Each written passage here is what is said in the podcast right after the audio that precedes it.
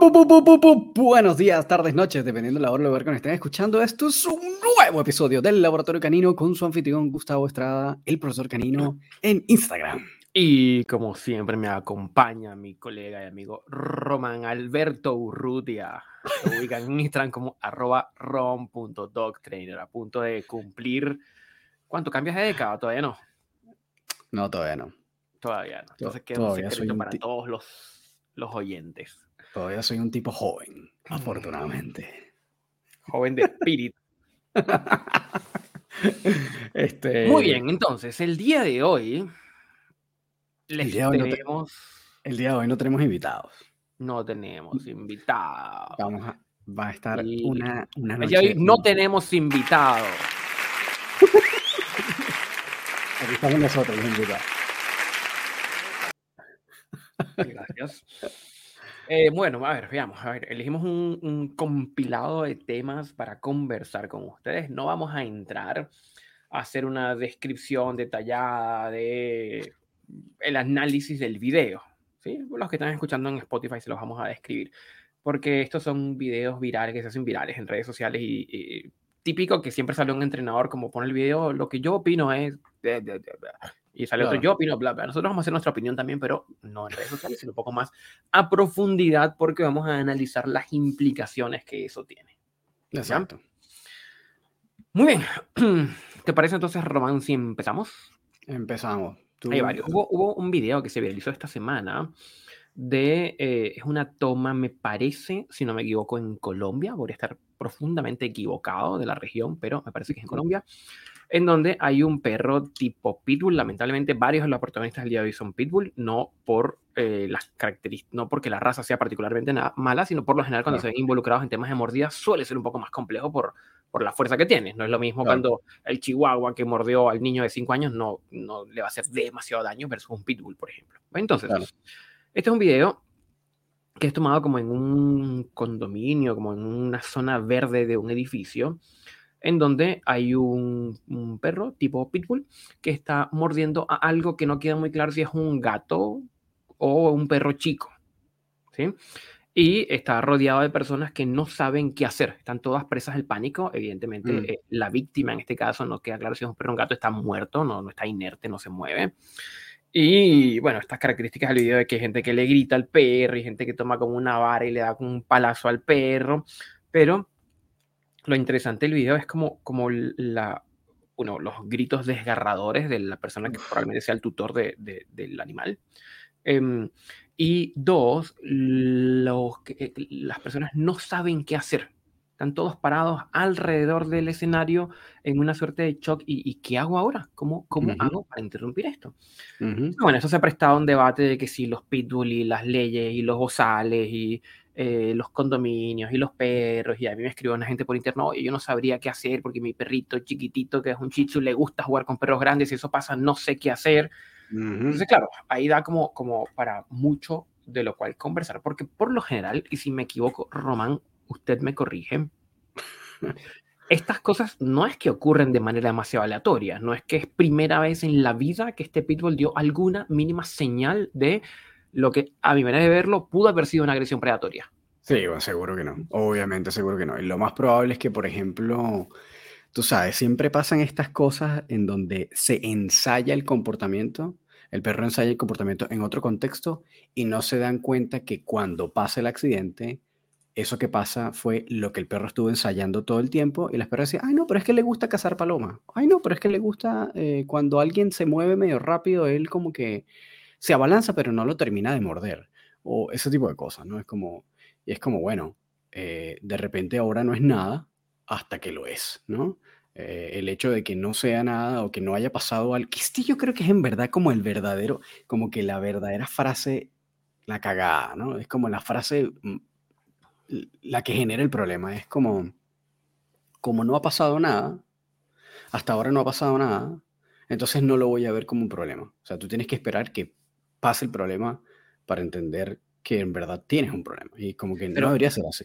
Claro, pero por ejemplo, porque, porque son, o sea, son banderas rojas, pero que em, puede ser que no se vean, pero porque francamente se desconocen. O puede Claro, ser que no se vean porque se conocen, pero se ignoran.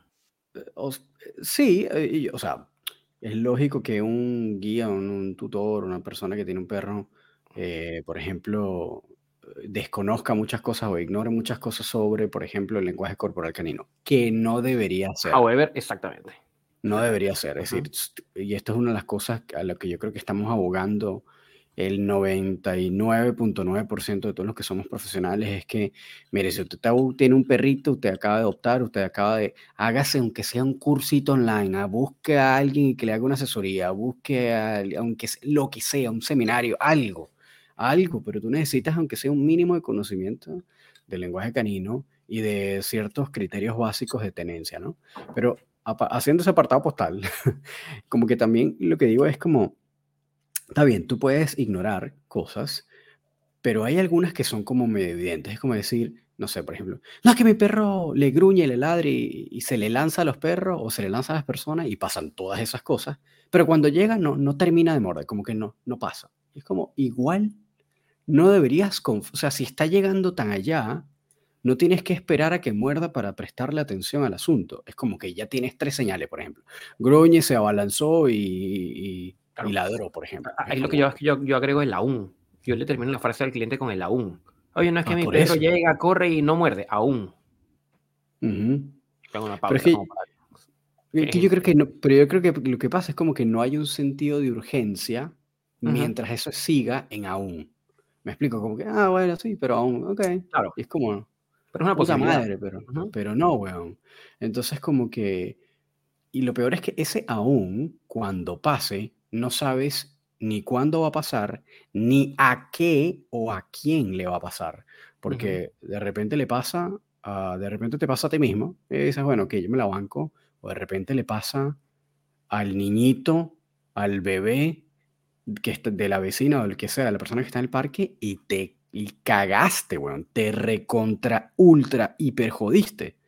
O sea, porque no es lo mismo que un perro muerda a una persona adulta que igual no está bien, te vas a meter un problema de todas formas, a que muerda a un niño. Y ahí es donde está la cagadota. Entonces, como que como no sabes, hay un elemento de aleatoriedad, de, de azar, en que no sabes en dónde va a caer esa ruleta, que es demasiado riesgoso y como que la gente no logra como como comprender, como que no, como que no lo dimensionan.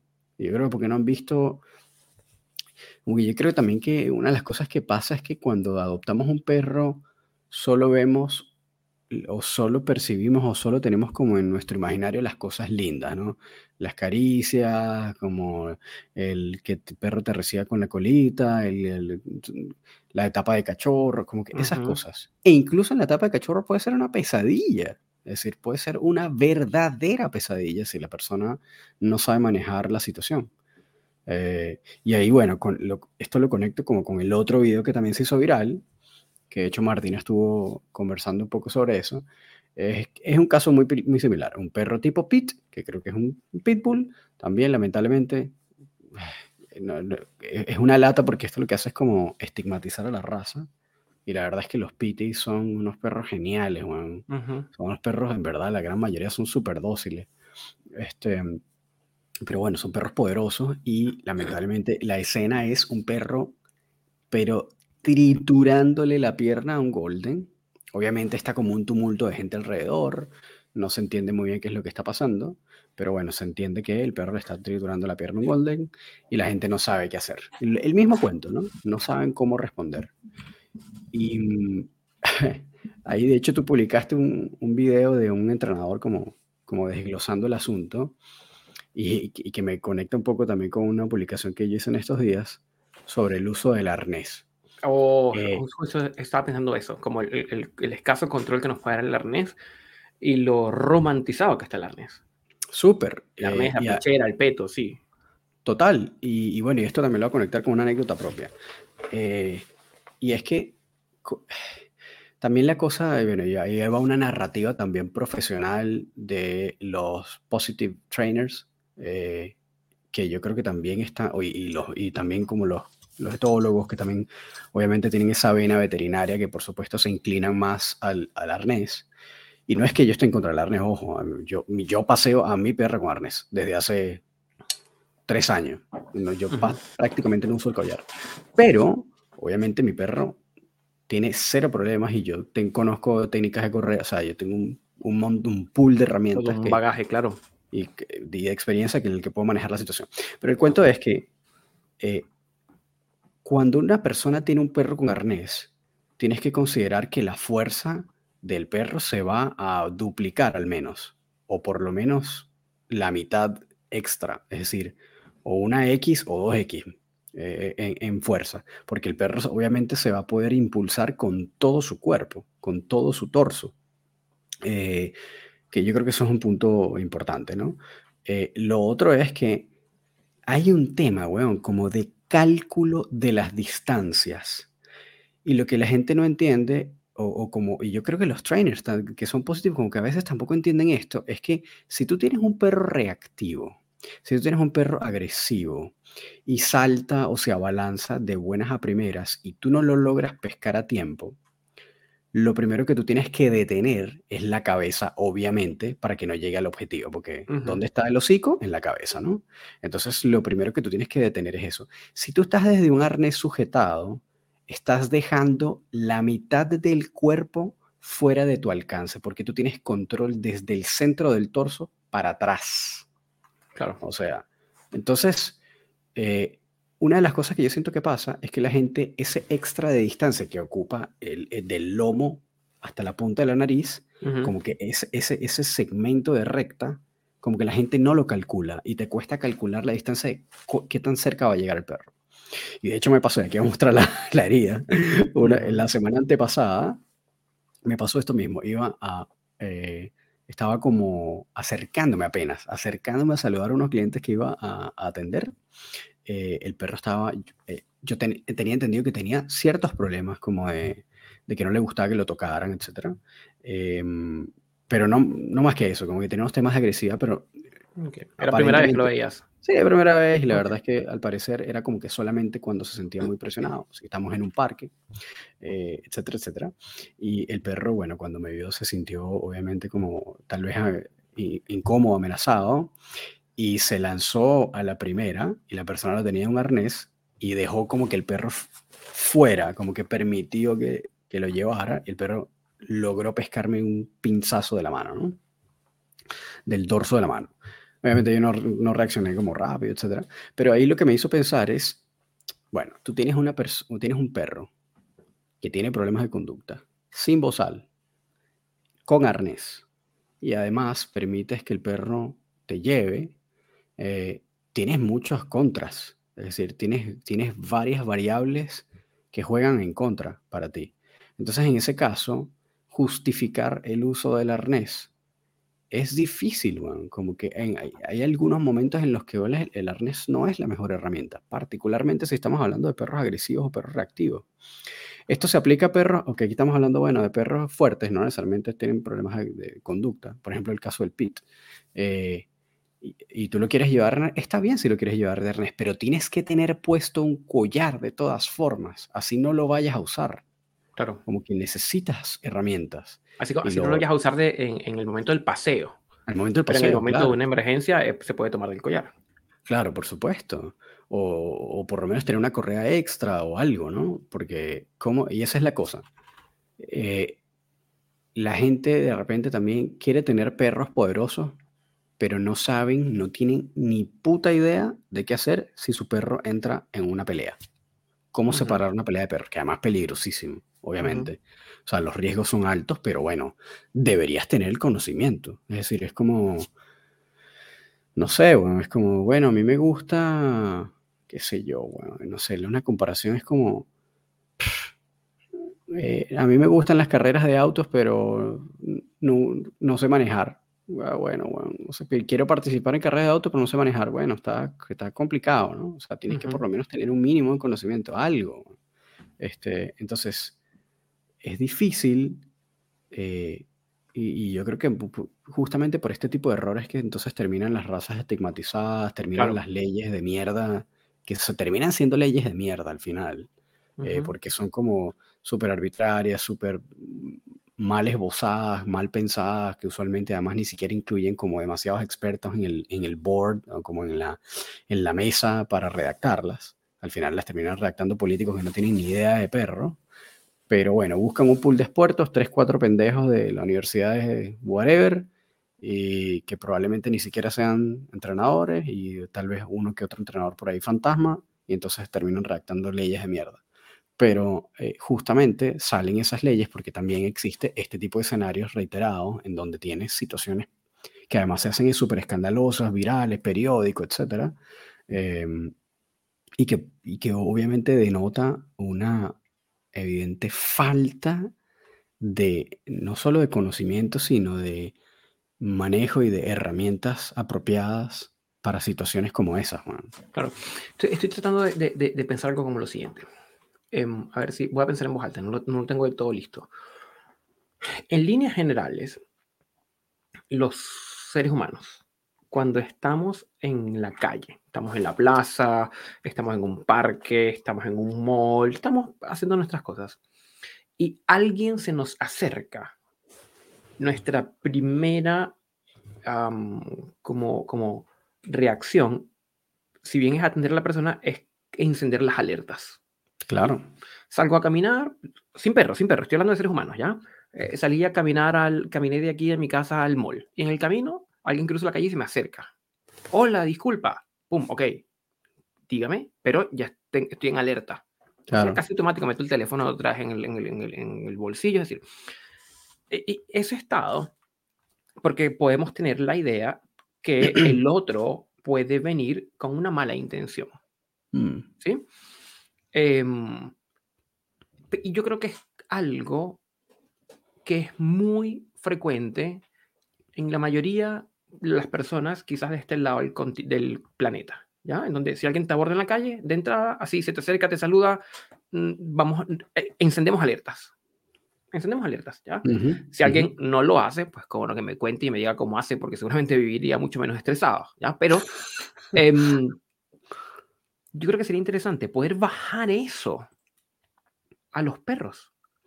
me refiero a que, a que cada vez que yo me voy a topar con un perro, tengo que encender las alertas de que algo puede pasar. Yo, yo creo lo que, que hace la gente es que llega como si nada fuera a pasar, si nada nunca malo fuera a pasar. Y es cuando pasa. Entonces, si tuviéramos un poquitito más de aprensión, sin llegar a ser ansiosos ni, ni, ni tampoco desbordados, ¿no? Pero en todo encuentro, oye, algo puede ocurrir y estar atento. Sí, yo, yo creo que uh, solamente tal vez tienen como ese nivel de, de awareness, como de, de conciencia, las personas cuyos perros han tenido episodios y son esos perros los, los, agresivos, por ejemplo, o los que tienen problemas de conducta, como que la persona está como tal vez eh, eso, aprensiva, porque sabe que su perro puede reaccionar en cualquier, puede explotar en cualquier momento, por ejemplo.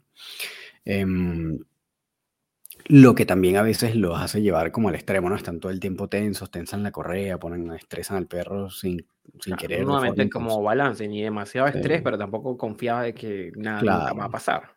Claro, claro. Pero sí como, eh, y ahí volviendo al otro polo, que es el que tú estás mencionando, eh, yo creo que el, como la gran malconcepción es la, esta idea de que, ok, el perro es un animal sociable, por lo tanto necesita socializar, eh, ergo, el perro necesita ser amiguitos, ¿no? Y entonces, claro, eh, también aquí va como dos, yo creo que van como, como dos canales de comunicación y de malas concepciones eh, que se van mezclando. Por un lado, esta percepción de que el perro es como un niño y entonces necesita ser amiguitos, porque obviamente, bueno, y cuando tú ves el comportamiento observable, ciertamente cuando tú sueltas a perros y los juntas, empiezan a lo que pareciera estar siendo un juego, la gran mayoría de las veces, o efectivamente un juego. Em, y claro, el perro es de los pocos animales que juega en la adultez, además del humano. Y yo creo que eso obviamente es un canal de interrelación en el cual nosotros nos vemos reflejados y lo, y lo podemos como empatizar y comprender. Y entonces decimos, ah, bueno, así como tal vez nosotros nos gusta jugar, los perros también, entonces hay que dejarlos, ¿no? Igual que los niños. Y entonces ahí va como un primer, como un primer pilar de, de, tal vez de mala comprensión. Y el otro es eh, como esta cosa de la socialización, ¿no? Como que se siente o se cree que la socialización es derechamente juego o interacción directa perro-perro, es decir, que haya contacto físico. Eh, y esta es la otra mala concepción, es como, eso no es el concepto de real o apropiado de socialización. Entonces, como que, y como que muchas veces se dan analogías con humanos o con personas que yo no soy demasiado fan, pero que en algunos casos sirve como esta, ¿no? Es decir, si, a, ti viene una persona extraña, viene corriendo y se te acerca y a toda velocidad te dice, hola, y te agarra por la chaqueta, ¿cómo estás? Me llamo no sé quién. Obviamente lo primero que vas a hacer es o sales corriendo o le pegas un empujón a la persona o derechamente lo atacas eh, para defenderte porque no sabes con qué intenciones vienes, tal cual. Entonces como que lo mismo pasa con un perro. Eh, el perro puede ser un perro inseguro, puede ser un perro agresivo. Obviamente si viene uno corriendo, eh, o a saludarlo sin, sin haberte hecho como un protocolo apropiado, que obviamente nosotros del lenguaje canino sabemos que es, que bueno, abrir espacio, dar como una medio vueltita, como hacer como un preámbulo, ¿no? Que es como cuando tú dices lo que acabas de mencionar, como una persona te va a saludar desde lejos, te dice, hola, disculpa, eh, permiso, disculpe, mi, nombre es tal, como que mientras se te está acercando va diciendo eso como para, un, claro, para decirte, no soy una amenaza, ¿no? Eh, a diferencia de que te llegue una persona de repente por detrás, te toque la chaqueta, te diga, mira, no sé qué, no es igual la aproximación. Y lo mismo pasa con los perros. Eh, entonces yo creo que ahí están como esos dos problemas, ¿no? Y, el, y yo creo que hay que ser como muy, comprender que perro, que tienes que ser muy selectivo. Tú tienes que seleccionar con qué perro se junta tu perro y entender que también ese concepto de que mi perro necesita amigos es falso. Eso no, es una necesidad para un perro. Un perro puede necesitar socializar, pero socializar no es jugar y ni necesariamente, o sea, el juego forma parte de la socialización, pero es un, pero es un, es un espectro de la socialización, no es la socialización per se. y, y lo otro es que los perros necesitan amigos. Tú eres su amigo, tu familia es su amigo, son sus amigos. O puede que sí, ah, ciertamente creen un vínculo con otro perro, si de repente lo frecuentan mucho y tienen como buena comunicación, se la llevan bien, que obviamente puede pasar. Sí, eso puede pasar. Pero no es una necesidad. Así como que no es que si el perro no lo tiene, se muere. O se va, se va a deprimir, o no sé, ese tipo de cosas. Eso no, eso no pasa.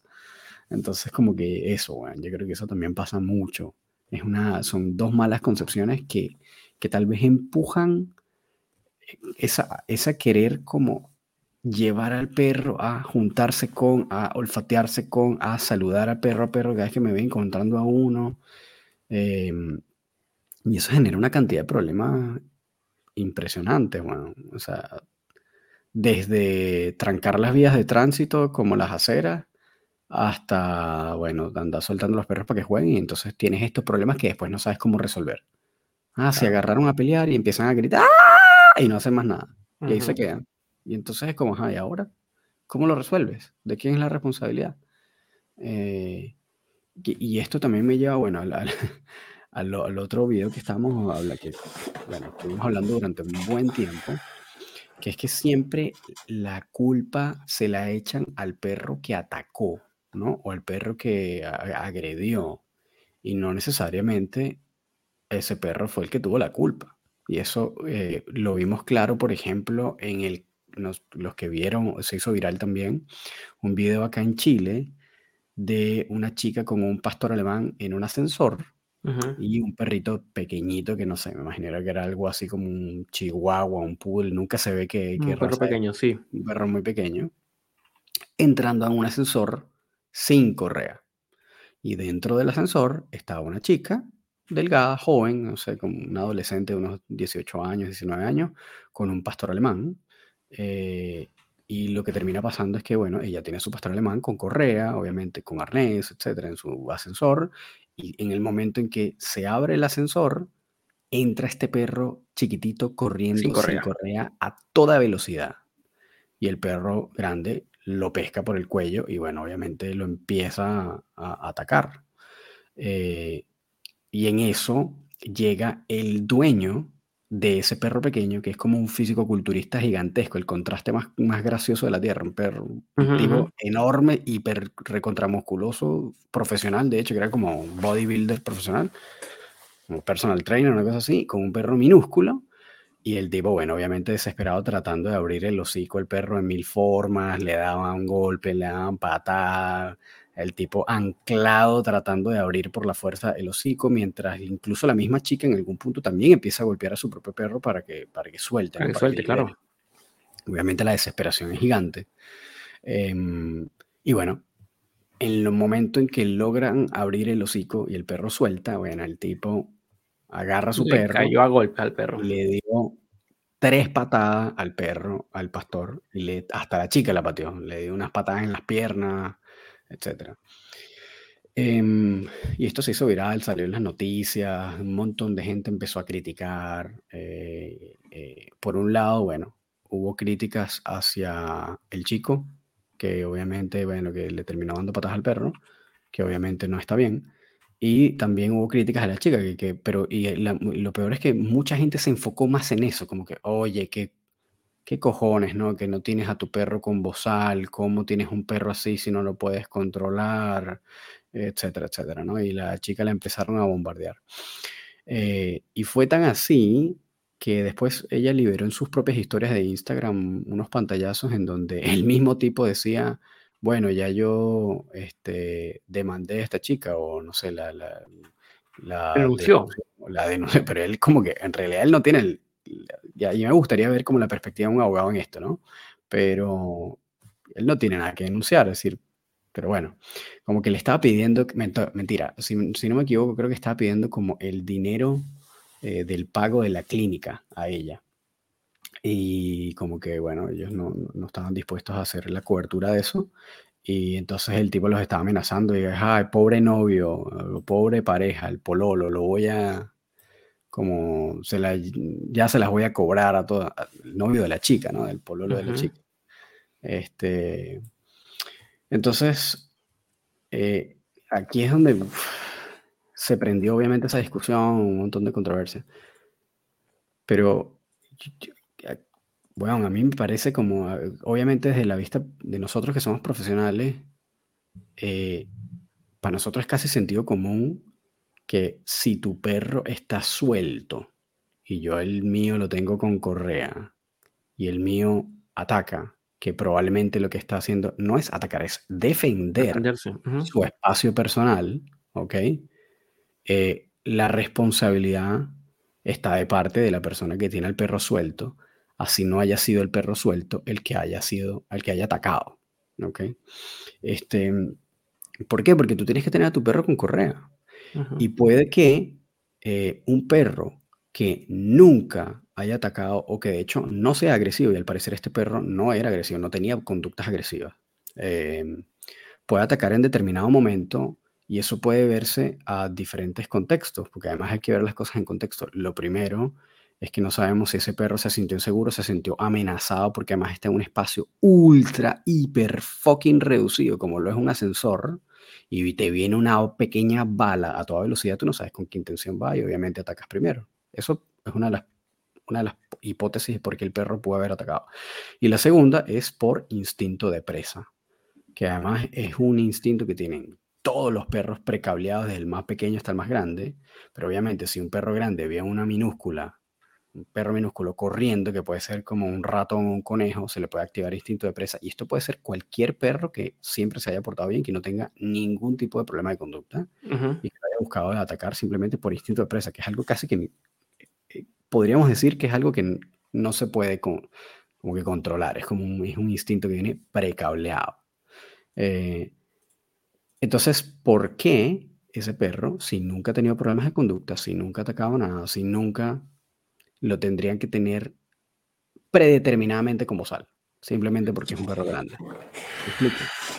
Eh, entonces es como, no necesariamente funciona así, no es como que, ah, tú tienes un pastor alemán, tienes que tenerlo como sal. No, la cosa debería ser, ah, tu perro ha atacado perros, tu perro tiene problemas de agresión, tu perro tiene problemas, o sea, ahí sí tiene que tenerlo con bozal, ¿no? Em, y muchas veces, y muchas preguntas decimos, oh, ah, pero si hubiera sido un niño el que hubiera salido corriendo. Eh, y la verdad es que eso es bien debatible porque los perros no es como que no discriminan entre perros y niños. Como no, no, no es como que son la misma cosa, no son la misma cosa para los perros. Obviamente logran diferenciar y son seres inteligentes que logran diferenciar entre un niño y un perro.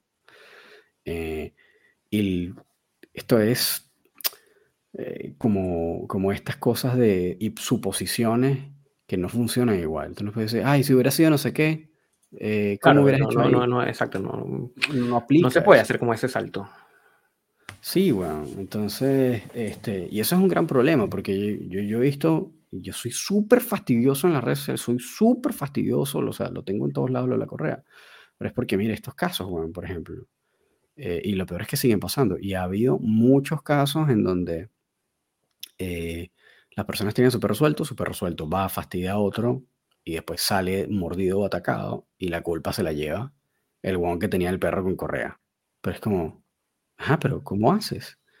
Es decir, yo tengo que entonces suprimir, eh, ca- castigar o, incluso, tú sabes, oprimir a mi perro porque tú quieres tener el tuyo suelto. Es como, eso no tiene ningún sentido. Es como un, como un tema de respeto del espacio personal. Eh, y yo creo que ese, ese concepto es lo que no se entiende, como que pareciera que las personas solo identifican el espacio personal en el humano. Ujú. Y tal vez porque incluye la palabra persona, ¿no? Personal. Entonces, ah, personal, persona humano. Entonces, esto nada más, esta, esta percepción del espacio individual lo tienen nada más los humanos, los perros no. Claro, y, y es que dejan que se, que se acerquen demasiado, que, que no hayan límites. Esto que tú dices de la correa, que de pronto no se. Puede que no se mida bien, pero como que se les permite llegar mucho. Mucho, demasiado. Sí, eso yo creo que es un, es un gran problema. Bueno, yo creo que aquí una de las cosas que podemos rescatar es, o sea, como, como poner en, en, en jaque eh, el uso indiscriminado del arnés solo porque sí.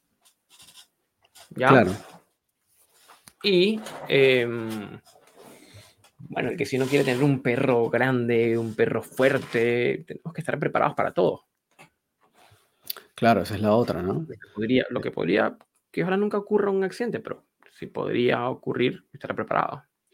No, y que, y que yo creo que igual, eh, o sea, si tú vas a tener una raza poderosa, tienes que tener un, un grado un poquito mayor de responsabilidad y, y tener conocimientos que tal vez una persona que tiene un Shih Tzu eh, puede que no, no, no, no lo necesite tener. Eh, Porque ciertamente, es lo como que digo, no es que porque es un pitbull sea un pitbull va a ser más propenso a ser agresivo eh, o, o necesariamente va a estar atacando simplemente por el hecho de ser un pitbull. Pero si lo hace, obviamente el problema va a ser mucho mayor. Entonces tienes que tener herramientas y estar preparados para eso. Entonces, no sé, por ejemplo, ahorita en, la, en, la, en España que se aprobó la ley de tenencia responsable, una de las cosas que te exigen es que tienes que tener un curso hecho. Lo malo es que el curso es una basofia, cualquier vaina mala que está y que no sé, firmada por el rey, pero la weá es como cualquier cosa, es cualquier vaina, un curso insignificante. Pero la idea de que tengas que tener un conocimiento mínimo, a mí me parece Claro. rescatable. Ujú. A mí me parece súper rescatable. Es como que esta vaina de que tú sabes, ah, tienes un hijo, tienes que meterlo en la escuela, o ah, tienes un- es como lo mismo, es como, o sea, tienes un Cuando tienes perro, un perro, tienes que estar educado. sí, yo, y yo, y yo siento que es algo como que incluso, no sé si por ejemplo alguien está comprando en un, un perro, por ejemplo, en un criador profesional, certificado, registrado, eh, qué sé yo, como compañía, qué sé yo, no sé. La verdad es que no tengo ni idea como le, cuáles son las figuras legales de un criador de perro profesional. Ok, pero para un criador bueno. Un criador bueno, eh, y yo creo que el, el creador debería como que eh, tener algún, alguna certificación o alguna, como alguna garantía de que esta persona ya hizo un curso de algún tipo mínimo de así como conocimientos de cuidados básicos, ni siquiera de entrenamiento, cuidados básicos de tu perro, cómo pasearlo, eh, cómo ya aprender, enseñarlo a hacer pipí, caca, todo ese tipo de cosas, ¿no? Eh, cómo manejar el tema de la comida, esas cosas. Eh, y lo mismo entonces si tú vas a adoptar, bueno, que las fundaciones también pidan, ah, bueno, ya hiciste el cursito, ah, perfecto, ya te puedes llevar el perro. Ah, no lo has hecho, fuck you, no te lo puedes llevar. Me explico cómo... Ah, pero ahí, caemos en, en lo como lo restrictivo. Por un lado, pero por otro lado, que la, es decir, como que el discurso de los educadores no está yendo a propiciar o a fomentar o a promover este tipo eh, de escenarios de educación, sino están más bien, no sé, prohibiendo correas, prohibiendo collares, prohibiendo cosas que, que es, ok, sí, sí, Ok, está bien, es debatible. Pero si los esfuerzos fueran orientados a, e, la educación, yo creo que se prevendría mucho más. Es que lo que pasa es que, ojo, yo, yo detesto el micromanaging del Estado. A mí no me gustan las restricciones, no me gustan las leyes que te están imponiendo cosas, de verdad.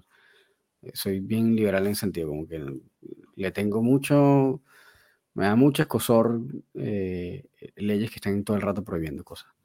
Em, pero sí por lo menos que te eh, impulsen a educarte, que, que, tengas, que tengas como un mínimo, porque es también como, no puedes no tener cierto conocimiento si vas a tener un perro. Hay muchos errores que puedes cometer que pueden ser graves tanto para el perro como para terceros. Entonces, como que sí, es cierto, es lo que tú dices. Eh, o tal vez que haya más, em, más, más, oferta, tal vez, eh, accesible para las personas de, por lo menos elementos básicos, como aspectos muy básicos. Eh, son demasiado importantes, como que, hay muchas cosas que, son necesarias que, el perro, que la persona tiene que saber al momento que se lleva el perro a casa. Tampoco tiene que hacerse un entrenador, no tiene que ser un, super crack. un, conocimiento básico sí, impartido por una fuente confiable. Y bueno, y, eso también lo que estás mencionando, una cosa lleva a la otra, ¿no? El tema de las leyes que, eh, como te decía antes, eh, es un fastidio porque no, eh, te, terminas teniendo restricciones estatales que además terminan siendo leyes mal redactadas, mal pensadas, eh, mal implementadas por personas que no son expertos y cuando lo son, muchamente están metido mucho lobby, eh, que no necesariamente hay conocimiento real detrás. Em, y uno de los ejemplos de esto también que está calientico es el reciente baneo que hicieron del el collar electrónico en Inglaterra, ¿no? que también es como una noticia reciente. Em, y, este, y es todo un tema. O sea, ahí está eso súper prendido. Creo que todavía no lo han así eh, aprobado final, final, final, pero ya como que pasaron la primera ronda, ¿no? Em, y hay mucho, eh, como que mucho debate, está súper encendido de eso, eh, porque también, y aquí es donde te das cuenta de las cosas, ¿no? Los políticos que están promoviendo esto obviamente se benefician de votos, esos votos eh, de personas que simpatizan, de repente la gran mayoría son activistas animalistas, etcétera, y probablemente esta persona que está tratando de empujar o aprobar estas leyes le habla a ese tipo de votantes y por supuesto gana esos adeptos. Pero una de las cosas cómicas es que uno de los temas que ha surgido es que al parecer la figura eh, que aprobó esto, que no sé si lo impulsó, no sé, la política que está como más metido en este cuento del baneo en Inglaterra, una que se llama Tori Kelly, eh, me parece que es el nombre, y baneó el tema del e-collar, pero su perro familiar lo entrenó con e-collar, con mm. collar electrónico. Entonces, una de las cosas que están sacando es, bueno, ya va, Tú estás promoviendo esto, pero en el momento en que estás promoviendo esto, estás activamente utilizando un collar electrónico o un entrenador especializado en collar electrónico para que te entrene a tu propio perro. ¿Por qué? ¿Por qué? ¿Qué pasa ahí? Claro.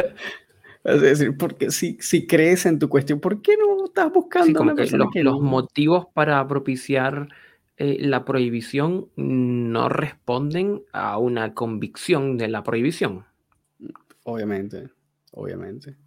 Eh, entonces es como, bueno, es uno de los grandes, eh, una de las grandes cosas que ha saltado, ¿no?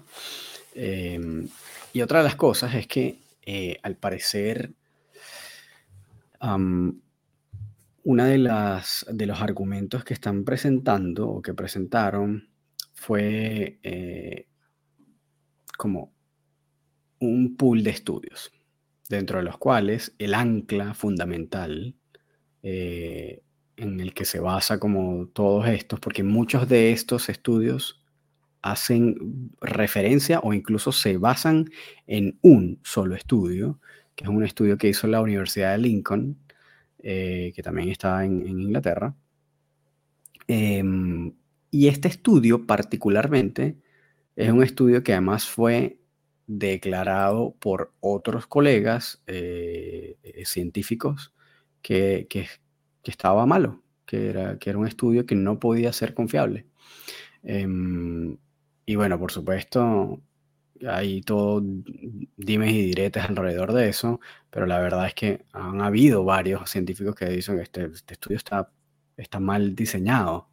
Em, recuerdo que hay unos, unos, ¿cómo se llama? Unos científicos que se llaman Sargison en McLean, que la, la, como la respuesta era esta, era así como, esto no tiene, esta conclusión a la que llegaron no puede ser soportada, pero de ninguna forma. Em, ah, mira, el, estudio es, me parece, el de Efficacy of Dog Training with, eh, with and without remote electronic eh, training colors versus Focus Positive Reinforcement, que es de China Mills and Cooper. Y claro, este, este último caballero, eh, Cooper, que es de la Universidad de Lincoln, em, obviamente estaba como medio ofendido con el cuento, pero una de las cosas que él admitió, y el video está por ahí en YouTube, es que uno de los problemas eh, era, era, que ellos estaban tratando de, de mm, analizar el comportamiento con ovejas y las ovejas estaban metidas en un corral y obviamente no, no instaban instintos, no activaban instinto predatorio. Eh, y entonces, por supuesto, eh, los perros respondían bien ¿no? al refuerzo positivo. Claro, porque obviamente no se están moviendo y no tienen el mismo rango de movimiento. Entonces, bueno, un estudio fraudulento. Y este estudio fue, mm, es todavía muy, pero muy, pero muy popular y es el ancla de otros estudios que hacen referencia a este. Entonces, es una bola de nieve. Como que muchos estudios te terminan refiriendo unos a otros y dentro de los que dentro de uno de los que están más citados es este y ese estudio tiene graves problemas de, de, credibilidad y de desacreditación em, entonces ahí también es como que cuando tú dices, bueno, eh, ¿cómo se aprueba algo basado en qué? Porque también, y esto es uno de los argumentos de Zach George, ¿no? Que él dice, el, ¿cómo eh, descartamos o cómo nos basamos en que hay un gran consenso científico alrededor entonces, ¿cómo vas a discutir en contra de eso? ¿no? Y claro. eso, es lo que él plantea, que hay un consenso científico de que esto es así. Claro, ese, es el argumento fundamental, ¿no?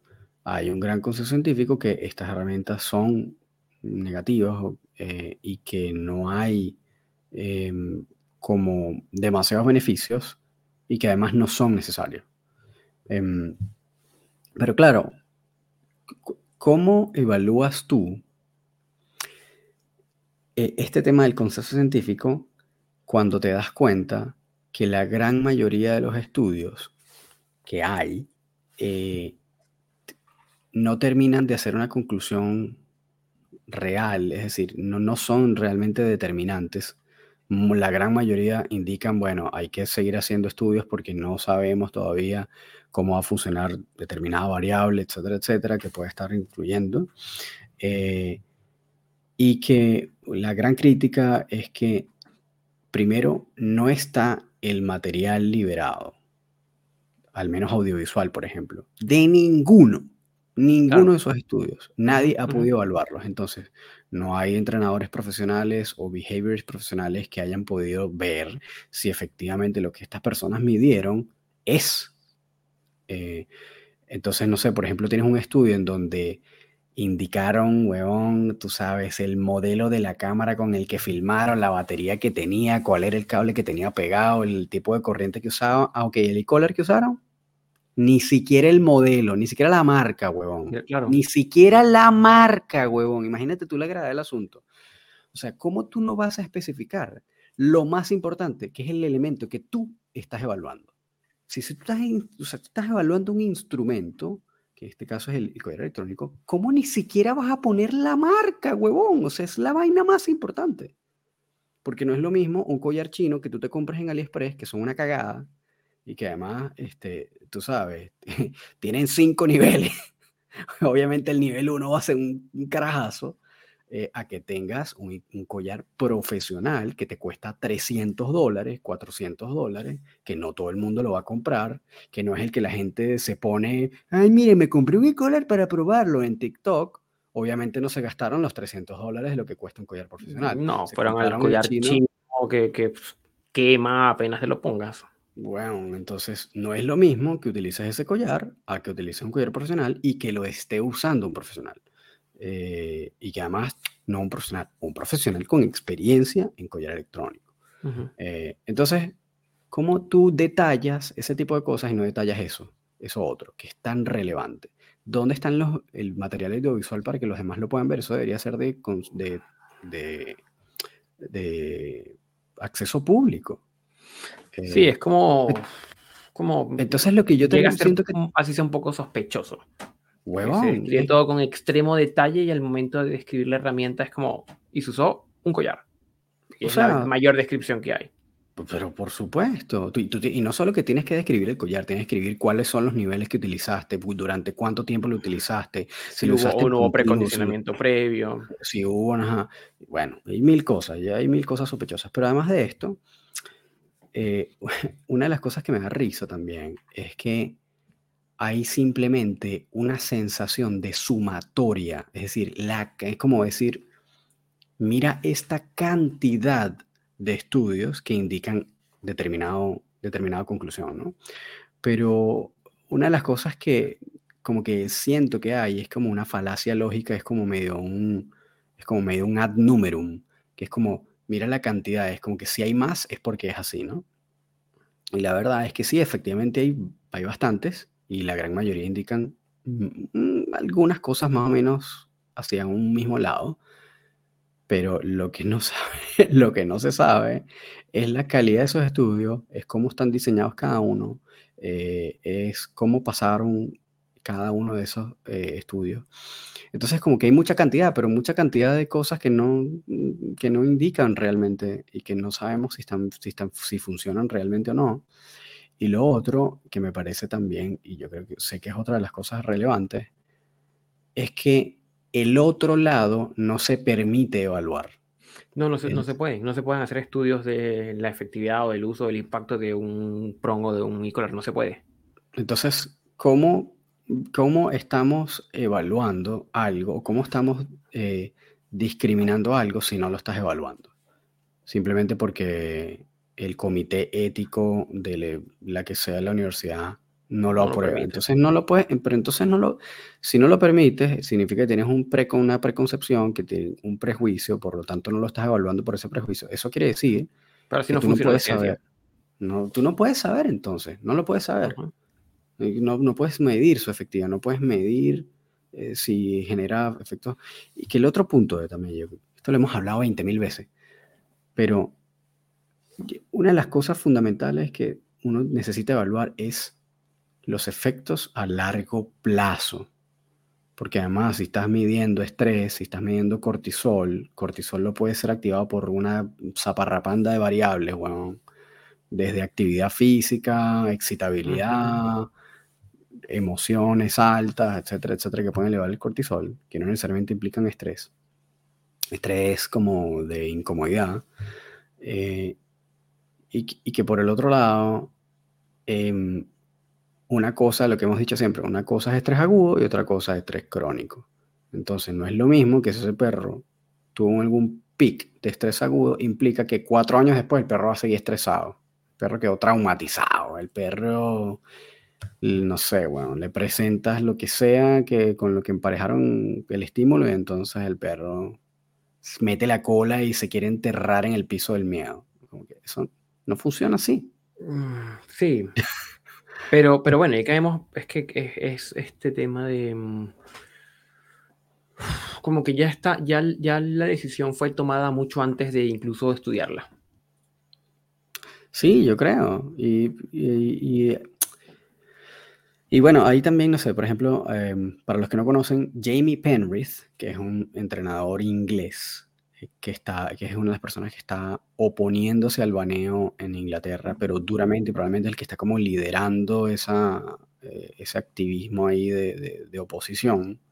Em, su argumento principal es, bueno, ¿cómo hacemos para que no maten perros en Inglaterra, y aquí vamos con el tema de las leyes y lo, y lo borrosas que se ponen, ¿no? Entonces, porque uno de los grandes argumentos cuando quieren vender estas cosas, por ejemplo, para Occidente, Latinoamérica, para Estados Unidos, es, estas que ya leyes, se ha hecho en otros países. Estas leyes la han aprobado en todos los países desarrollados. Oh, ¿por qué no miramos a los desarrollados? Y es como, bueno, tus países desarrollados que tanto, que, sea, que tanto les da las bolas, tienen montones de leyes rarísimas y enfermísimas y súper locas, weón, que no sé si quisieras implementarlas aquí también. Entonces, no simplemente por el hecho de que sea un país desarrollado, significa que la ley que están aprobando está bien.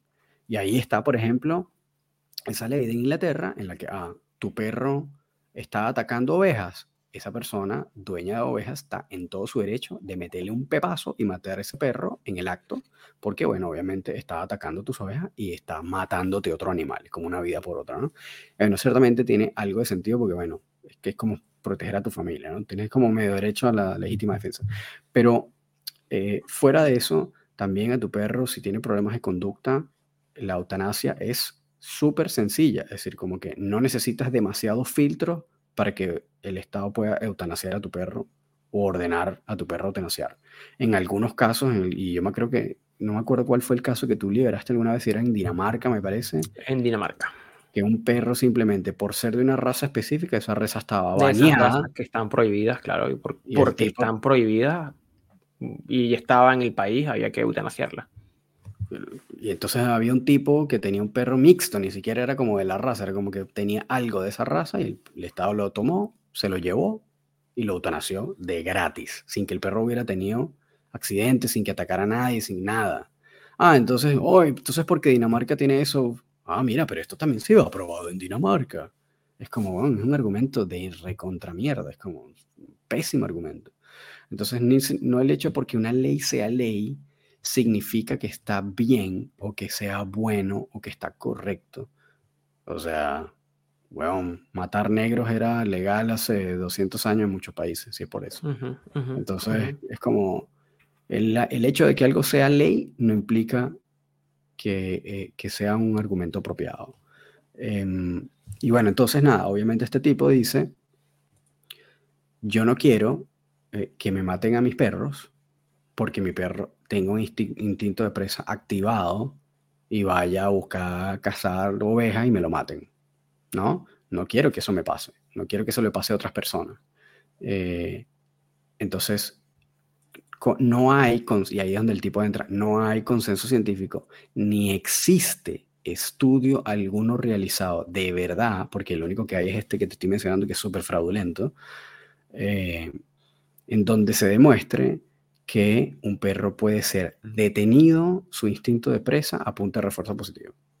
Como que eso, eso hasta ahora no hay nadie que lo conozca.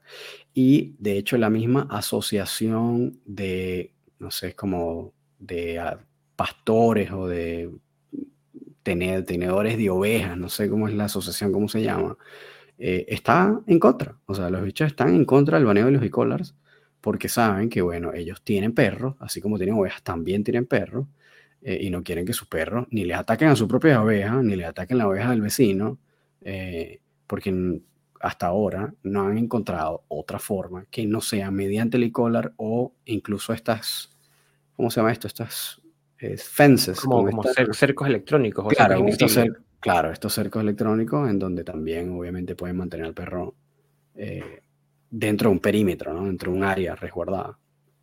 Y eh, muchas veces también como el argumento es, bueno, pero maneja, ¿no? Tenga tu perro en quién, el por qué lo dejas libre, este, este tipo de cosas que es un argumento con algún grado pequeño de realidad, pero la cosa es que los accidentes pueden pasar. Puede que la persona por, más, escape. Sí. Por más manejo que se tenga puede haber un accidente. Ahí es donde conviene tener dos capas. El entrenamiento más el manejo. Claro, claro. Entonces, eh, hay otro argumento que presenta Zach, ¿no? Que también dice, bueno, pero el collar se te puede apagar, se te puede acabar la batería, puede que no funcione en el momento. Y es como, sí, viejo, pero no funciona así. ahí tienes como, ahí te das cuenta que esta persona no tiene ni idea de cómo funciona un e-collar, ni cómo funciona el condicionamiento en e-collar. Es decir, una vez que el perro ya fue condicionado en e-collar, así no lo tenga puesto, lo más probable, y hay por lo menos una mayor, pero una grandísima mayor eh, probabilidad de que el perro responda al comando de regrésate o detente o lo que sea, porque a pesar de que no lo tenga puesto el e-collar, o lo tenga puesto y se le acabó la batería, por ejemplo, más todavía porque igual va a sentir que lo tiene ahí, aunque no esté activado, el perro responda porque ya está condicionado. Y sabemos que en ese caso, cuando es, condicionamiento de escape, eh, no se extingue. Es muy difícil extinguir, claro. Entonces, como, ¿qué argumento de mierda también? Como eso de la batería no aplica para ese caso. Y es lo que tú dices, tienes doble capa. Yo prefiero tener esa doble capa de seguridad y que no me maten al perro, bueno. Por Dios. Entonces, ahí está, ¿sabes? Esa, bueno, está súper prendido. Además que una de las cosas también que dice Jamie es que, bueno, en UK, que es como un conjunto de países, está Inglaterra, está Escocia, no sé qué, Irlanda, la, que son todos los que forman parte del Reino Unido. En Gales se había eh, baneado el bicolar hace, no sé, como 10 años. Y una de las cosas que han visto estadísticamente es que, que lo banearon, han aumentado en las zonas rurales considerablemente los perros tiroteados, los perros asesinados y las ovejas asesinadas por perros. Entonces, es como, bueno, eh, algo, algo nos indica eso, ¿no? Eh, como que hay una correlación, está bien. Correlación no es causalidad, pero hay que por lo menos... Claro, pero, pero, pero, pero, implica igual como hacer un doble clic y, y revisar no sé si Gales retiró la restricción o se mantiene. Hicieron que unas enmiendas, enmiendas, me parece. Como que los tipos se dieron cuenta que algo, bueno, la cosa había que echarle un ojo. Y creo que me parece que hicieron algunas enmiendas, pero no, no lo tengo tan, tan fresco ahorita. Eh, y bueno, y tú sabes, no sé, por lo menos lo, lo, lo que me mostraste la otra vez de Canadá, que no me acuerdo cómo es que es. Sí, esto, esto es un, un, parque en Montreal, que es un parque de perros. Es decir, un parque, como que estos parques donde uno lo lleva y el perro corretea y juega con otros perros y a veces la gente está sentada, un parque de perros, ¿ya? En donde había un anuncio que prohibía, o bueno, o señalaba que estaba prohibido que los perros ladraran, vocalizaran o gimieran, ¿ya? unas multas que iban de 500 a 2.000 dólares canadienses si los perros eran capturados en estas malas andanzas. Un país desarrollado está. Claro, pero genera, genera muchísima interrogante porque si es un parque diseñado para perros, lo más probable es que en algún momento el perro emita los sonidos que emiten los perros y, sancionar por eso es como, oye, genera, yo creo que genera muchas interrogantes. O sea, de hecho, de hecho, si te pones a pensar, es como anular una conducta natural del perro. Es decir, como que no puedes. Eh, una cosa es que algo sea excesivo que obviamente tienes que atenderlo. Claro. Y otra cosa es, que... Perro, sí, el perro llega y ladra, ladra, ladra, y pasa 10 minutos y ladra, y ladra, ladra, y es una cosa obsesiva, pues evidentemente hay un problema de fondo. Pero puede haber un ladrido de juego, puede haber una vocalización de juego. Estoy arrojando la pelota, la sostuve demasiado tiempo porque me distraes un segundo conversando, el perro me ladró para que se la encerra. O está muy excitado, claro, exacto, está muy excitado, exacto. Sí, tal cual. Entonces es como, es súper loco. Ahí te das cuenta entonces, y eso es un país desarrollado, entonces, para los que andan con la come mierda de, es que los países desarrollados están aprobando, bueno, hay países desarrollados que tienen leyes de mierda también, con pensamiento de mierda detrás, que se ve que nadie le puso ni un ápice de cerebro a esa ley, no tiene ningún fucking sentido. Eh, eh, aprobadas. Entonces, como que el hecho de que algo sea ley no indica que esté correcto, no indica que sea un argumento válido, eso no tiene ningún sentido. Eh, que por el otro lado, entonces, ¿cuál es la solución a eso? ¿Cuál va a ser la solución a eso? Le vas a poner un collar antiladrillo al perro. No, están prohibidos los collares antiladrillo, entonces no hay solución. Entonces, o peor, estás jodido. O le, bueno, le vas a poner un electrónico, o le vas a terminar pegando el perro, le vas a dar con el diario, le vas a dar con el zapato. ¿Quién sabe qué se va a inventar la gente entonces para querer callar a su perro? O le amarran el hocico con la correa, o le ponen el bozal súper apretado. Mucha gente que lo hace. Entonces, eh, desde el desconocimiento, obviamente, desde la ignorancia. Pero tienes un perro que ladra. Eh, ¿Cómo? ¿Cómo?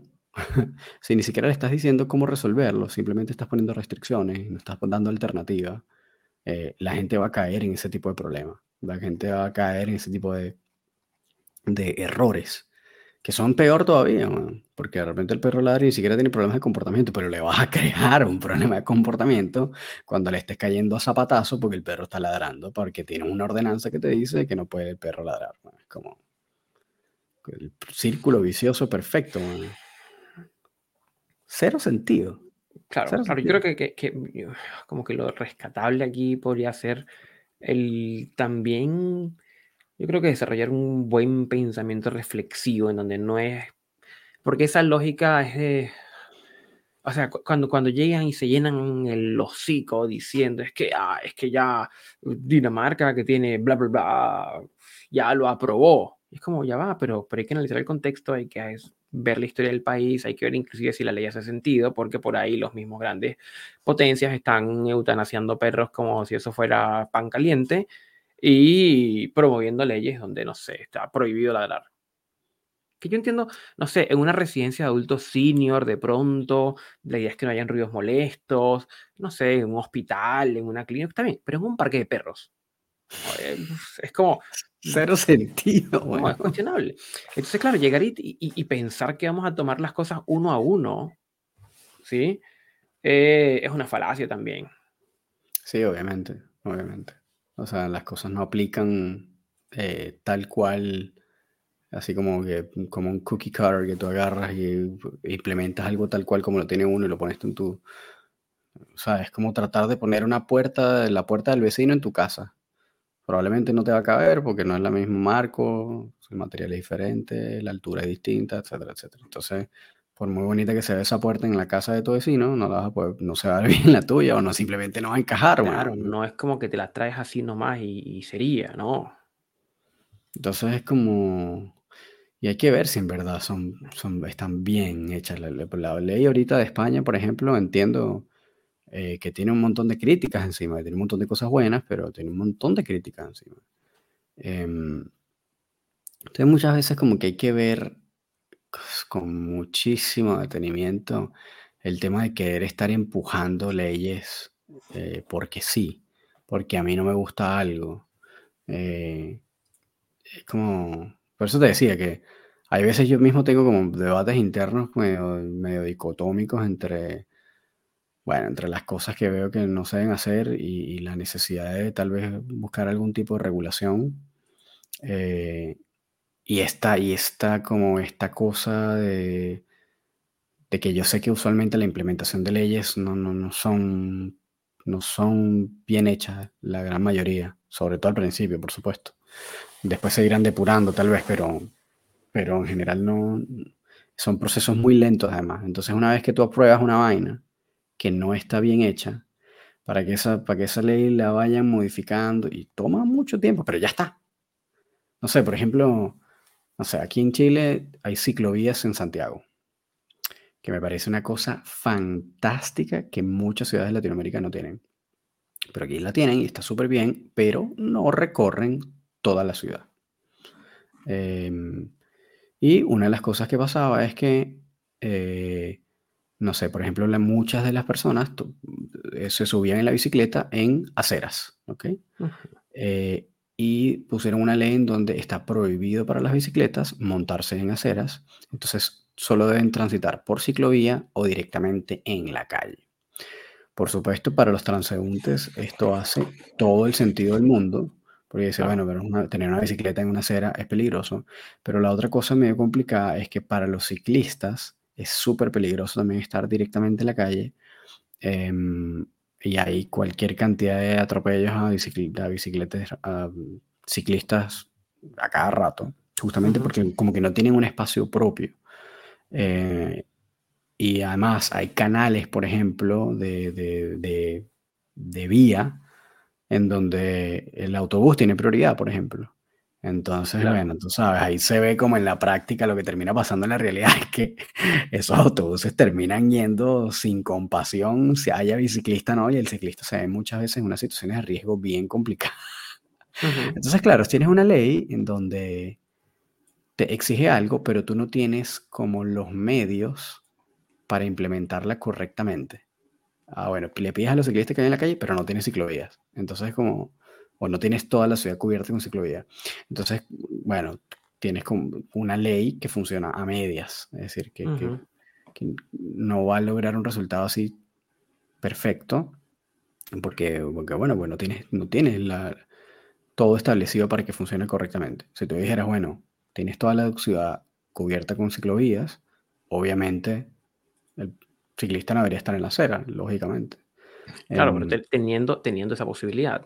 Claro, teniendo ya eso resuelto. Pero bueno, lo que quiero, o sea, no estoy criticando la ley, lo que quiero decir es como eh, ese tipo de cosas pasan. Entonces, bueno, vas a tener una ley que vas a tener que hacer enmiendas, esas cosas tarda tiempo y vas a tener que estar perfeccionando o depurando una vaina que mientras no esté depurada te va a estar generando probablemente problemas mientras la estén modificando, la estén perfeccionando. Entonces, a veces es mejor no tenerla eh, en algunos casos e irla pensando bien hasta probarla. Eh, y, y, eso es el, otro tema, que es como la gente que se junta a ver estas leyes, no son profesionales.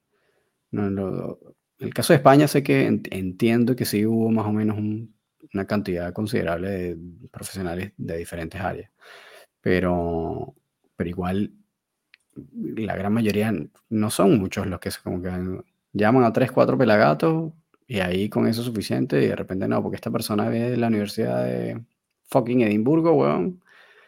Que además, este otro cuento, muchas universidades tienen posturas. Entonces como que por el hecho de que una universidad indique algo, no significa que eso sea necesariamente así. Ahí Así como hay periódicos con línea editorial. Claro, claro, también, exactamente. Hay universidades con líneas editoriales. Hay, universidades con posturas. Entonces, por ejemplo, la Universidad de Lincoln, que es una de las universidades donde, está, donde se basa ese estudio, en el cual se están basando para eh, aprobar esta ley, es una universidad que históricamente ha tenido una línea de apoyo a este tipo de cosas, a ir en contra de herramientas. La Universidad de Edimburgo, que está ubicada ahí en Escocia, también eh, una universidad que está súper enfocada y apoya ese tipo de cosas, está bien. O sea, bueno, eso es, su línea, está, está, bien. Pero la gente tiene que también enterarse de que eso también existe, eso también pasa. Em, entonces, muchas veces a las universidades no les conviene meterse en problemas políticamente incorrectos. No, para nada. Sobre todo ahora sobre todo ahora. Entonces pierde financiamiento de repente de personas que apoyan o incluso organizaciones o empresas, fundaciones, etcétera, que pueden estarle donando dinero a la universidad, eh, que pueden estar en contra de ese tipo de cosas. Eh, y, muchísimas universidades se someten a eso por perder financiamiento o incluso por perder eh, poder o meterse en controversias que después, tú sabes, le quiten credibilidad eso pasa, pero muchísimo, pero muchísimo.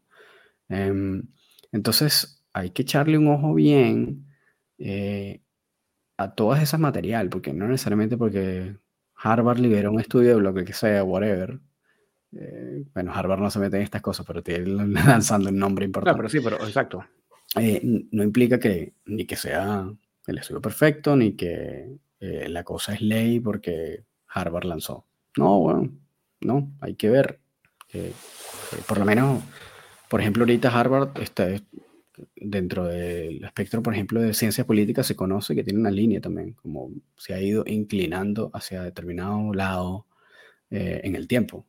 Eh, entonces, la gente probablemente dice Harvard, oh, ya, pero tienes que verlo bien, bueno, que tienes que verlo con, con, con un ojo más crítico.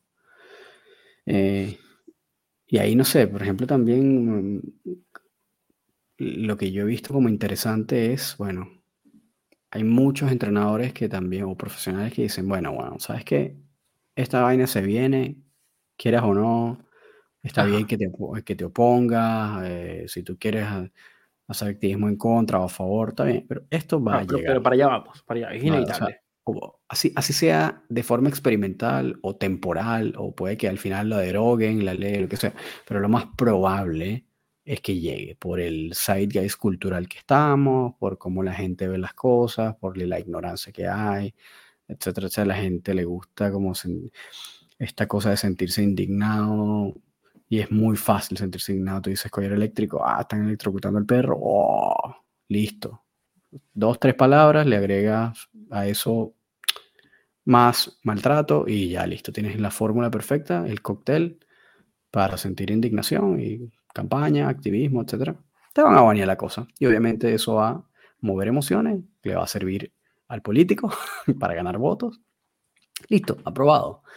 Eh, entonces, bueno, frente a esa realidad, también tienes eh, educadores que dicen, bueno, o sea, yo no pierdo nada porque yo igual ya tengo la experiencia, tengo diferentes alternativas, si me quitan esta herramienta igual puedo hacerlo con otras cosas, a mí me da lo mismo. Lo, quien pierde es la gente.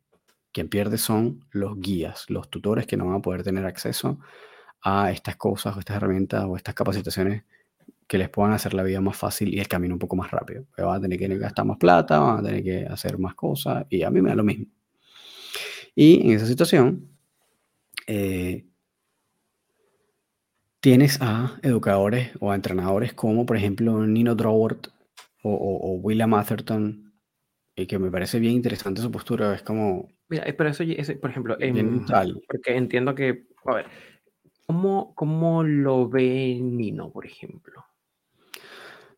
Nino es, o sea, me parece que una postura súper objetiva, como bien cero emocional. Él es un balance trainer, un entrenador balanceado, usa herramientas, usa e etc. Pero no es el centro de su trabajo. También porque, bueno, el foco de, su, de lo que hace es, es, más deportivo, no es tanto de modificación de conducta y obviamente eh, como que eso cambia un poco la cosa, ¿no? Pero, pero bueno, entendiendo eso, obviamente, el, bueno, no sé, el 90% de su trabajo es con pura comida y pelota. Este, pero su, su posición es como... Eh, es, más como, en vez de estarse enfocando en si aprueban o no aprueban, si no se está peleando por allá y para acá, eh, es más como evaluar cómo puedo adaptar yo lo que hay o lo que viene a mi favor eh, y más bien como apropiarme de lo que me pueda apropiar para yo mejorar mi trabajo. Entonces, como, no sé, por ejemplo, él es un entrenador balanceado, pero tiene un programa de Positive Only, por ejemplo, que lo hace con una entrenadora italiana, que es un super crack que se llama Emanuela Bruschi. Eh, y él dice, o sea, ¿por qué yo me voy a negar a aprender el estilo en el que esta chica trabaja? Trabaja en, o sea, el tipo no le pone ni, ni esa sí es verdad, for free. Esa ni siquiera collar. El perro está absolutamente desnudo. Desnudito. Ella trabaja sin de verdad absolutamente nada. Porque, y a él sí dice, si ella le llega a poner un collar, una correa a un perro, ya deja de ser for free la cosa. Como que ella no puede. Pero es así, for free. literal. Completo. Literal, literal, de verdad. Cero aplicación de ningún tipo de presión. Em, o sea, de presión de correa al menos. Em, entonces la posición de él es, tiene que ver más como con eh, como que no enfocarse en esto y ver más bien cómo puedes tú como sobrevivir ese proceso y adaptarte y ver qué cosas puedes tomar eh, para incluirlo. Me, me parece, me parece súper bien. Es decir, si, si, si eventualmente estas prohibiciones y cosas van a llegar, es como, ok, listo. Next, ¿qué es lo próximo que vamos a hacer? claro, y, y- y bueno, obviamente, no sé, por ejemplo, en Bélgica esto está, también está baneado hace 20 mil millones de años, pero una de las cosas que él dice, ¿tú crees que eso ha detenido el uso? Es como, bueno, la gente lo sigue usando. Él lo sigue usando, es como, importa nada, es como la gente, bueno, tú sabes, lo usan oculto, le ponen cosas encima para que la gente no lo vea en la calle y no te estén apuntando, qué sé yo. Eh, pero al final la gente lo sigue usando indoors, en sus casas o en lo que sea, entrenan en el centro de entrenamiento, lo siguen haciendo puertas adentro. Em, y, y- y al final es como, bueno, no, eh, el hecho de que hayan aprobado la cosa no significa que no pueda seguirme beneficiando de eso, independientemente de que tal vez no lo pueda usar en público, por ejemplo. Claro. Em, el problema que sí trae es que eh, lo puedas usar mal y que no te puedas capacitar.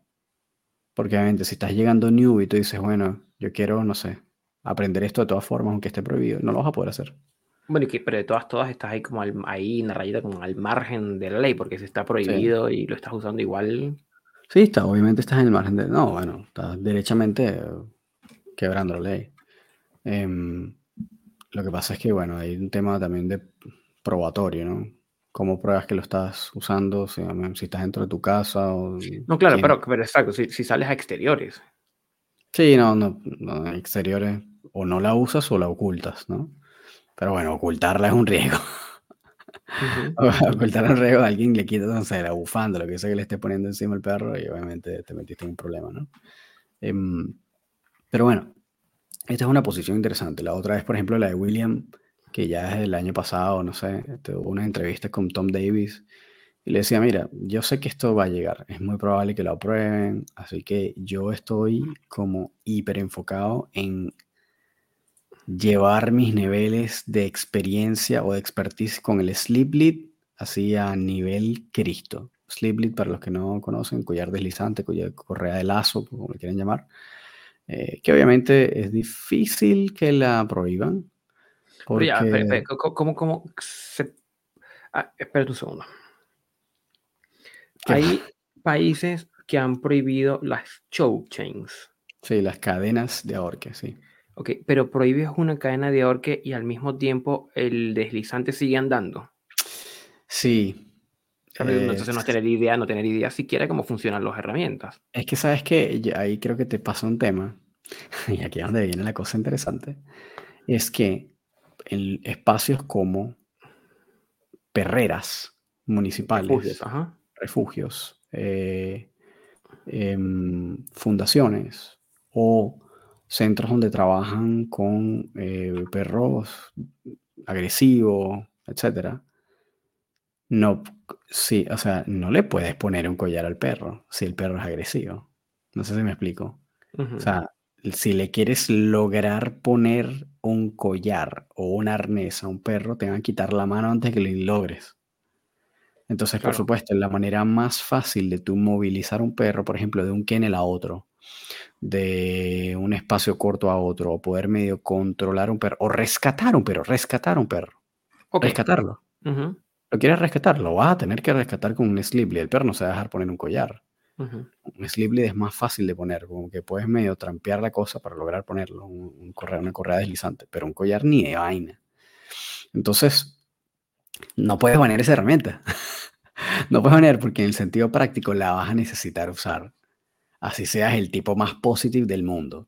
Y aquí, o sea, no sé, tú ves el, el curso de Michael Chicacho que tú lo hiciste, por ejemplo, y tiene eh, manejo de sleep lead en su curso. Eh, Trish Macmillan, por ejemplo, también, eh, que es la tipa también, la más experta en refugio de los, del lado del Force Free. Necesito usar Sleeply en algún punto. Es como, ¿quieres hacer exposiciones de Kennel Club de razas? Se hacen con Sleeply o con como cordinos, pues. son más, bastante más delgados, pero el, el, el funcionamiento, el mecanismo es el mismo. Eh, entonces, ¿cómo los baneas? Está difícil banearlo. Claro. Entonces, como no lo puedes banear, bueno, este tipo dice, bueno, puedo trabajar con esto, me voy a convertir en el super más crack de esta mierda con esta herramienta y bueno, y trabajaré con eso. Pues. Ah, o sea, aprovechar la... Mm, o sea, el Saiges para simplemente seguir hacia adelante. Sí, sí, obviamente. Es que bueno, que, que es adaptarse, ¿no? Como ese proceso de adaptación.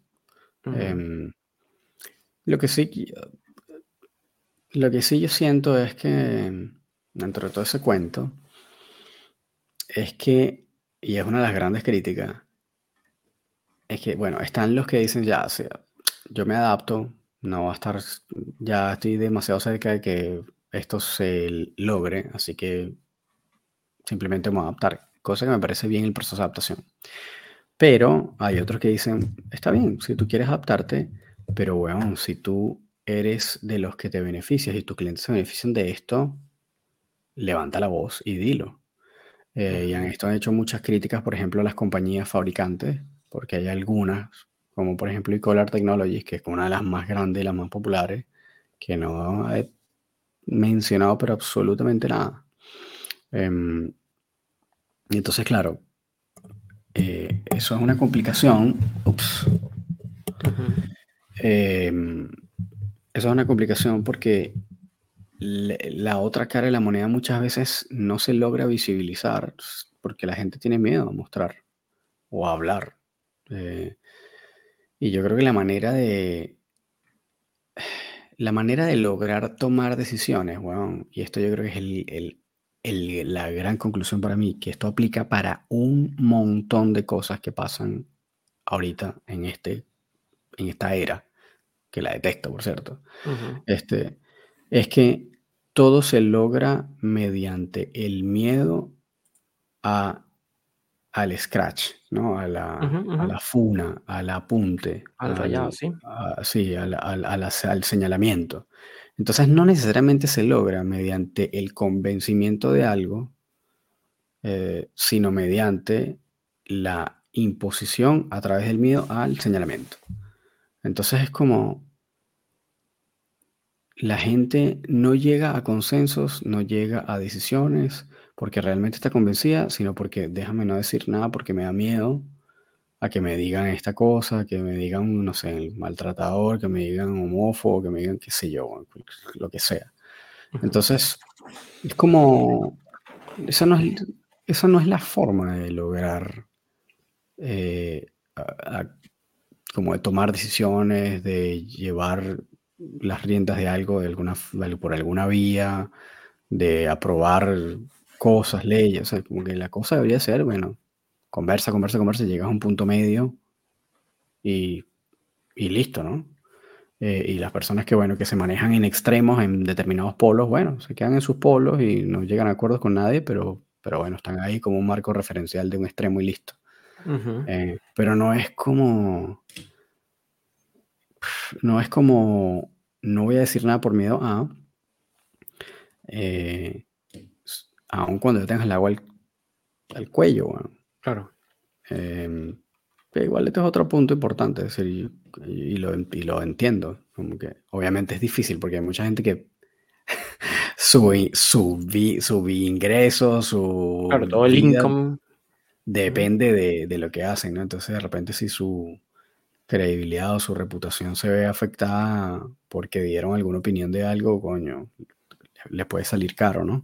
Obviamente que, es una posición difícil si dependes de eso.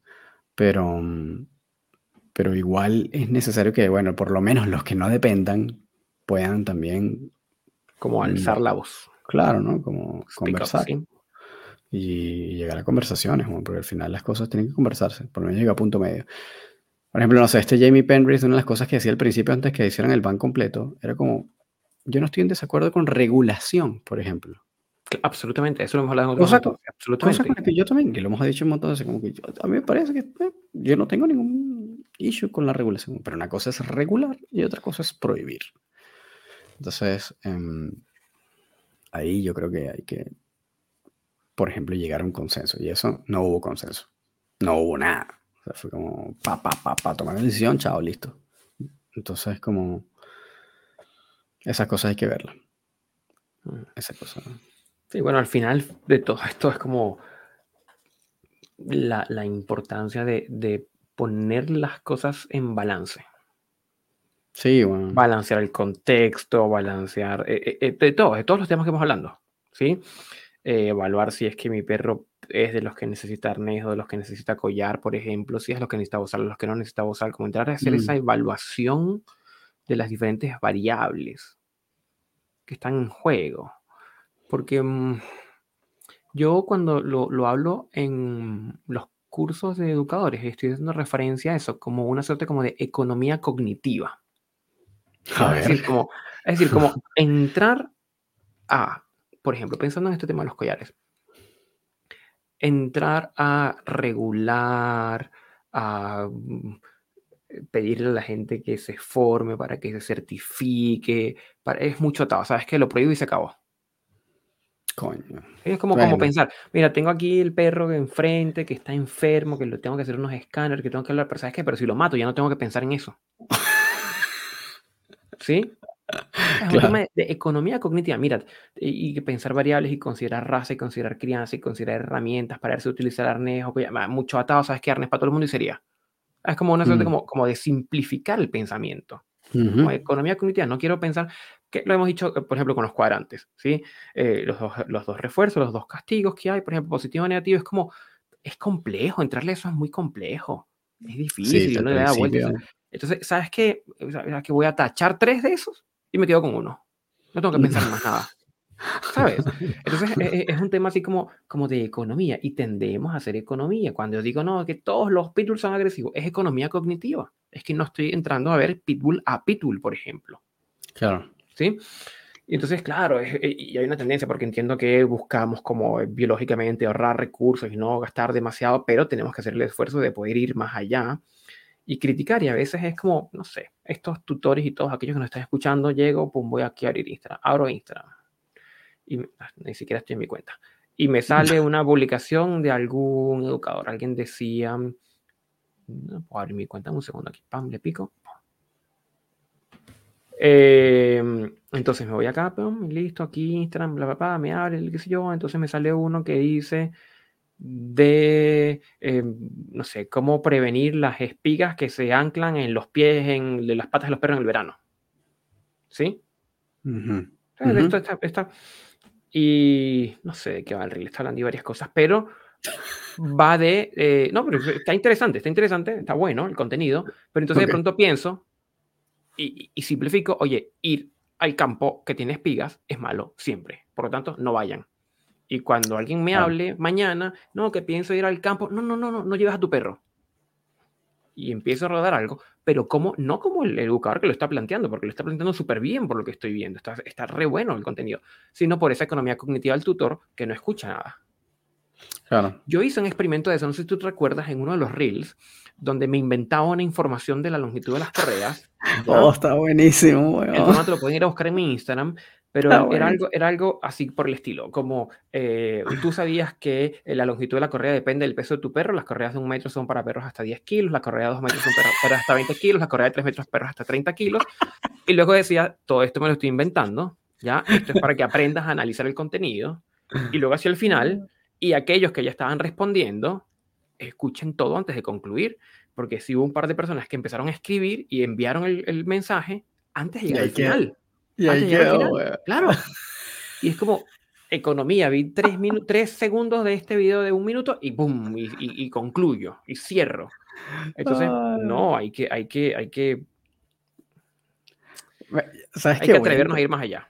Voy a entrar a ese reel a ver los comentarios porque me va a parecer muy gracioso ver los que dejaron el comentario y que se dieron cuenta, si es que se dieron cuenta, de Sí, que que... sí. no, me, me- hubo uno que sí se dio cuenta y lo borró y luego lo puso otra vez y otro como que ah, estaba a punto de escribir, pero mientras escribía me di cuenta de esto y... Pero a ver, todos nosotros somos usuarios de redes sociales. Somos usuarios de redes sociales, de las que les guste, de Instagram, de TikTok, de de las que quieran, ¿ya? Y sabemos que a veces no terminamos de ver, o sea, es que ese es el formato. Estoy haciendo scroll, scroll, pum, pico aquí, pico a Reels, y lo mío es Instagram. Entonces, aquí un video que dice, ¿por qué funciona el socialismo? Ya no me gustó y lo levanté y le di scroll up. Pero me quedó la idea de que el socialismo no sirve. ¿Cachas? Y no vi todo, si es que era en serio o era en broma. Claro. ¿Te das cuenta? Entonces aquí hago otro scroll up eh, y no sé, vamos a buscar uno que tenga que ver como que temas como muy generales. Hago un, en 15 minutos de olfatear es tan bueno como estimular una hora de caminata. Listo, y, lo pasé. ¿Eso va a ser en serio? ¿Será en broma? Mm. ¿Sí? No me quedé a verlo, lo pasé. Lo pasé porque quiero ver otra cosa. Y me quedó ya la, ya la, el Inception. Y hay veces que incluso, por ejemplo, no sé, esas publicaciones tienen en, en la imagen como, no sé, puede que incluso sea sarcástico. Bueno, como lo que tú hiciste, al final era medio, medio parodia, ¿no? Eh, que tienes una información en la imagen y luego la información real está en el, en el texto, el caption, en el texto de abajo, ¿no? Que llaman en, publicidad el texto CM, que es como lo que, lo que escribe uno como en la parte de, afuera de la publicación. Eh, y entonces es como que si no leíste eso, weón, y te quedaste nada más con lo que estaba en la imagen, de repente también por ahí cagaste, ¿no? pero, pero, pero nuevamente, uno, por cómo están diseñadas las redes, eh, dos, por este fenómeno de economía cognitiva. Quiero quedarme con lo mínimo.